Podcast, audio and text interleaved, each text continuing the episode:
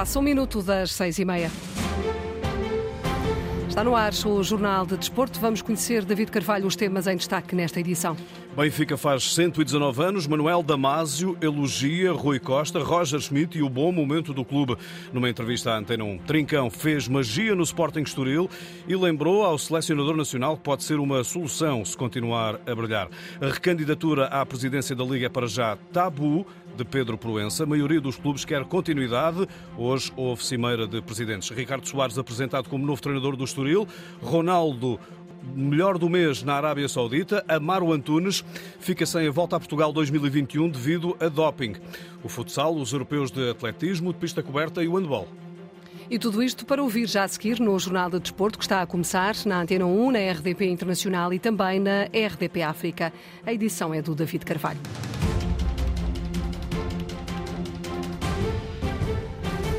Benfica não liderava o campeonato com oito pontos de avanço na jornada 22 há meio século, 50 anos. Na Antena 1, em dia de aniversário do clube, o ex-presidente Manuel Damásio elogia o atual líder Rui Costa e o momento protagonizado pela equipa orientada por Roger Schmidt, que coloca o clube no bom caminho? Eu estou convencido. Para, para, para mim, o ano de sucesso é, é, é, já estar a fazer o que, o, o, que está, o que está a ser feito que, que é, digamos, termos uh, um treinador que, que, está a pôr o Benfica a jogar um futebol a que nós nos habituámos e que é um futebol bem, bem interessante e alegre uh, e vitorioso, e por outro lado também uh, podermos acompanhar o Benfica com as contratações que fez, sentiu-se que foram as contratações certas para os lugares certos, também foram dispensadas algumas pessoas que na realidade eram jogadores que tinham, eh, digamos, muito pouco espaço no Benfica, e eu acho que o caminho que está a seguir é um caminho correto. Manuel Damasio, entrevistado por Nuno Matos no dia em que as Águias celebram mais um aniversário. Um dia em que o orgulho vem naturalmente ao de cima.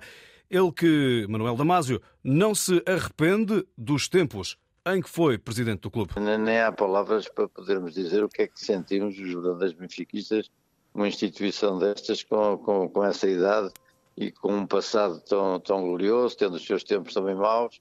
Mas é, pronto, é uma honra, sentimos todos muito felizes por isso acontecer e vamos esperar estar cá mais alguns anos para acompanhar o crescimento dela. O senhor foi um dos ex-presidentes do Benfica, mereceu a pena? Alguma vez se arrependeu? Claro, claro nunca, nunca, nunca, não, claro. E, e, e olha que foi numa altura dificílima, eh, poucas pessoas ou, ou assim não sabem, de, digamos, de como o Benfica de facto estava, mas olha, foi, valeu a pena porque eh, eu e de facto uma, uns sócios que na altura também fizeram um esforço grande, uh, abdicando um bocadinho da sua vida para poderem estar muitas horas no Benfica, e o Benfica merece tudo.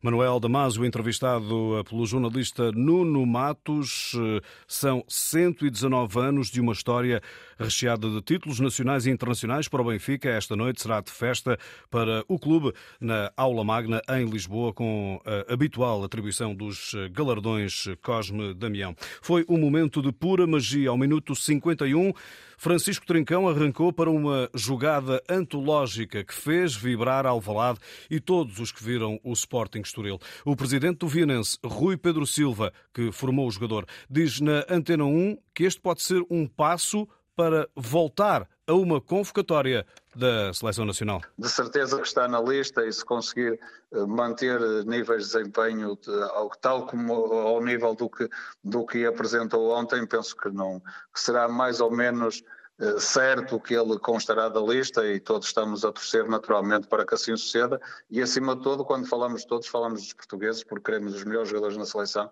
e não temos dúvidas absolutamente nenhumas que o, que o Francisco está aí entre os melhores jogadores nacionais e, e, e, terá naturalmente um futuro risonho e um futuro de continuidade na nossa seleção principal.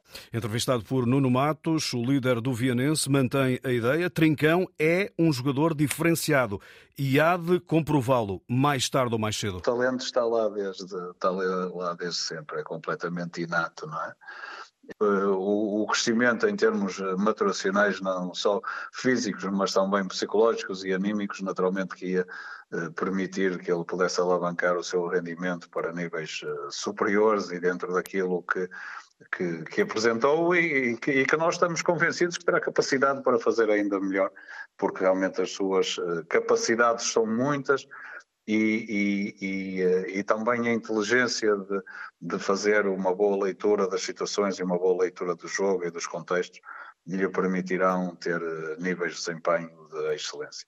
Rui Pedro Silva, presidente do Vianense, clube de formação de Trincão, apresenta alguns argumentos para justificar a intermitência do jogador. Um atleta que também não tem uh, permanecido muito tempo no, nos mesmos clubes, nas mesmas equipas, nos mesmos contextos e, portanto, penso que isso também acabará por influenciar, porque exige que haja, há sempre um período de adaptação normal em atletas mais jovens, uh, apesar de, apesar de, de entendermos que as novas gerações que que, que, lidam melhor com estas mutações constantes não será tanto assim, e principalmente quando estamos a falar num nível de exigência máxima, como é o nível do, do futebol profissional, e penso que, que, sobretudo, a explicação estará por aí, na necessidade de, de, ser, de haver um período de, de adaptação natural Rui Pedro Silva, presidente do Vienense, clube que ajudou a formar Francisco eh, Trincão, ele que eh, brilhou ontem na vitória do Sporting sobre o Estoril. Além desse triunfo, houve eh, aproximação ao terceiro lugar, o que faz os Leões sonharem com pelo menos a pré-eliminatória da Liga dos Campeões. Hoje foi dia de Cimeira de Presidentes. O convento de São Francisco em Coimbra recebeu o décimo encontro dos líderes dos campeonatos campeonatos de futebol profissional em Portugal. O tema quente do momento, a arbitragem, ficou fora da ordem de trabalhos, tal como sublinhou o presidente do organismo, Pedro Proença. Foi, foi um ambiente muito positivo. Um a máxima de que utilizamos em de que devem ser os 90 minutos o único tempo e o momento em que os clubes devem estar divididos na disputa uh, pelos resultados desportivos. Eh, como eu disse, eh, o espírito foi muitíssimo positivo. Discussões como arbitragem e disciplina não entram dentro das cimeiras de, de presidentes e, portanto, volto a reiterar, esta capacidade que hoje os clubes têm em discutir a indústria do futebol é a marca d'água destas cimeiras de, de presidentes. A questão da centralização dos direitos audiovisuais foi um dos três pilares da discussão, a internacionalização da marca Liga Portugal e a ligação à indústria do entretenimento foram os uh, outros pilares que estiveram em cima da mesa uh, nas conversas. Uma coisa é certa, para a Liga de Clubes terminaram os tempos dos aventureiros. Muito mais, muito mais importante do que ser, ser o Presidente Pedro Proença ou, ou esta direção, o que interessa e aquilo que sai desta cimeira é de que não há espaço para, para mais aventureirismos daquilo que se passou antes de 2015, quando aqui chegámos, quando tínhamos uma, uma liga em estado de insolvência. E isto é que é fundamental, é os clubes perceberem aquilo que não querem e, portanto, estamos num momento da, da direi que da tecnocracia, uh, os desafios são imensos, aqueles que se colocam nos próximos quatro anos, a centralização dos direitos audiovisuais, uh, a discussão da indústria uh, do futebol profissional, e, portanto, esse é um espaço dedicado aos técnicos eh, eh, e, portanto, isso foi o que os clubes concluíram. A maioria dos clubes quer a permanência de Pedro Proença à frente dos destinos da Liga Portugal, mas para já Proença não confirma se é recandidato à presidência. Estamos numa fase, estamos numa fase, obviamente, não escondo que recebemos, quer eu, quer a direção da Liga, por parte eh, da quase unanimidade dos presidentes dos clubes, um reconhecimento pelo trabalho que fizemos nesses últimos oito anos. Um, é evidente que há aqui agora um novo ciclo que se vai iniciar a partir de junho e, portanto, muito em breve uh, o Presidente Pedro Proença e, obviamente, a sua direção uh, irão uh, dizer se são ou não candidatos a um próximo mandato de quatro anos. Vítor Murta, dirigente máximo do Boa Vista, é um dos que aprova a continuidade de Proença à frente da Liga. No, no entender do, do, do, Boa Vista, a Liga tem dado passos fortes no sentido de caminharmos num futuro que seja pródigo e no bem comum para o futebol português. E queremos dar, acima de tudo, os parabéns ao nosso Presidente, ao Pedro Proença, pelo trabalho que ele tem desenvolvido. E estamos contentes pelo todo o trabalho que foi desenvolvido e, obviamente, que apesar de não termos ido lá dentro, apoiamos a candidatura dele para o próximo mandato. O trabalho que ele tem desenvolvido tem sido uma demonstração clara inequívoca de que ele é o homem certo no momento certo.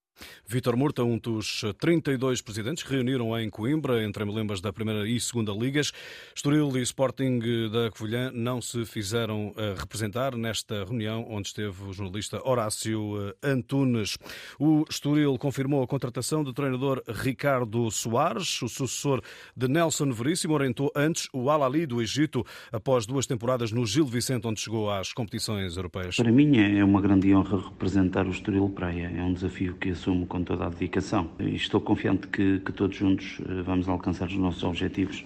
Ricardo Soares, 48 anos, toma conta do Estoril, 15º classificado, a 6 pontos do play-off de descida, assinou até final da época com mais uma de opção. Roberto Martínez respondeu a várias perguntas dos adeptos da Seleção Nacional. O espanhol, em declarações reproduzidas pela Federação Portuguesa de Futebol, diz que na próxima fase de apuramento para o Euro 2024, Portugal não pode cometer erros. Não há margem de erro, não há nenhum equipo que te vá a poner as coisas não há margem de erro, não há nenhuma equipa que vá facilitar. Tenho a experiência de 28 jogos de fases de qualificação e a verdade é que espero o mesmo. Equipas que se vão adaptar para serem competitivas contra Portugal. E nós teremos de ser uma seleção muito preparada, porque não há margem de erro nesta qualificação. Roberto Martínez, selecionador nacional. Portugal arranca no dia 23 de março em casa, frente ao Liechtenstein, a campanha de qualificação para o Campeonato da Europa. O presidente da Federação Portuguesa de Futebol, Fernando Gomes, vai ser eleito pelo, para o Conselho da FIFA em abril, em Lisboa, no Congresso da UEFA. Isto depois da demissão de Noël Le Graet, da Federação eh, Francesa. E o jogador do mês na Arábia Saudita é Cristiano Ronaldo. Um póquer, quatro golos num jogo, mais um hat-trick no campeonato pelo Al Nassr. No total são oito golos, duas assistências eh, para eh, Cristiano Ronaldo, que ficou fora do prémio de Best. Futebol internacional, jornada 24 da Liga Italiana. Não está a correr bem o Cremonese 1, Roma 0, 54 minutos para José Mourinho, que eh, além de estar a perder, também já foi expulso. O treinador português discutiu com a equipa de arbitragem que uh, mostrou o cartão vermelho a José Mourinho. Estamos com 55 minutos. Mais tarde, o Juventus Turino, derby de Turim, a partir das 19h45. Também Taça de Inglaterra, destaque dos oitavos de final.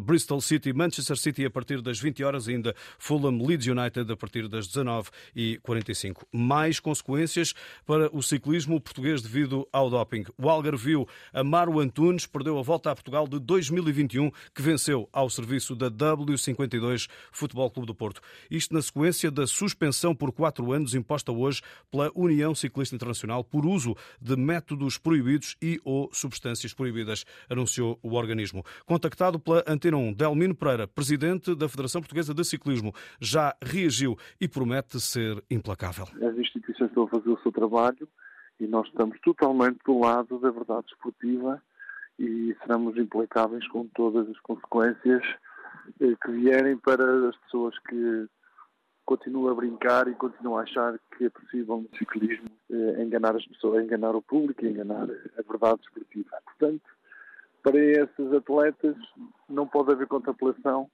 atletas e clubes e pessoas que acreditam nesse ciclismo não têm lugar na nossa modalidade, não têm lugar na modalidade a médio prazo, sair de uma forma ou de outra.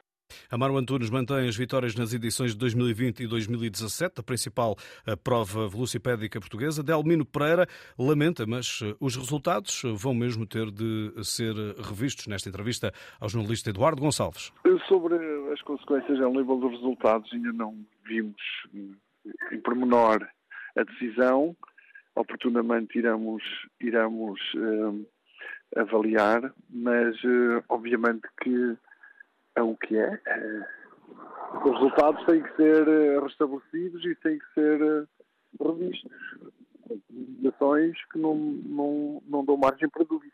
Delmino Pereira, Presidente da Federação Portuguesa de Ciclismo, e o castigo aplicado a Amaro Antunes, o ciclista algarvio de 32 anos, retirou-se, entretanto, a 16 de eh, janeiro. No futsal, a Seleção Nacional tem na agenda o encontro com a Bielorrússia no dia 7 de março, de qualificação para o Mundial. Depois da manhã, a equipa das Quinas recebe a Suíça em Rio Maior. Um embate que serve para preparar essa partida com a Seleção do Leste, tal como assinala o internacional Bruno Coelho. O espírito é sempre o mesmo, sabemos a nossa responsabilidade, a nossa exigência o que nós queremos, o que, para o que trabalhamos e, e vai ser um bom jogo para, para prepararmos, para trabalharmos para, para a Bielorrússia.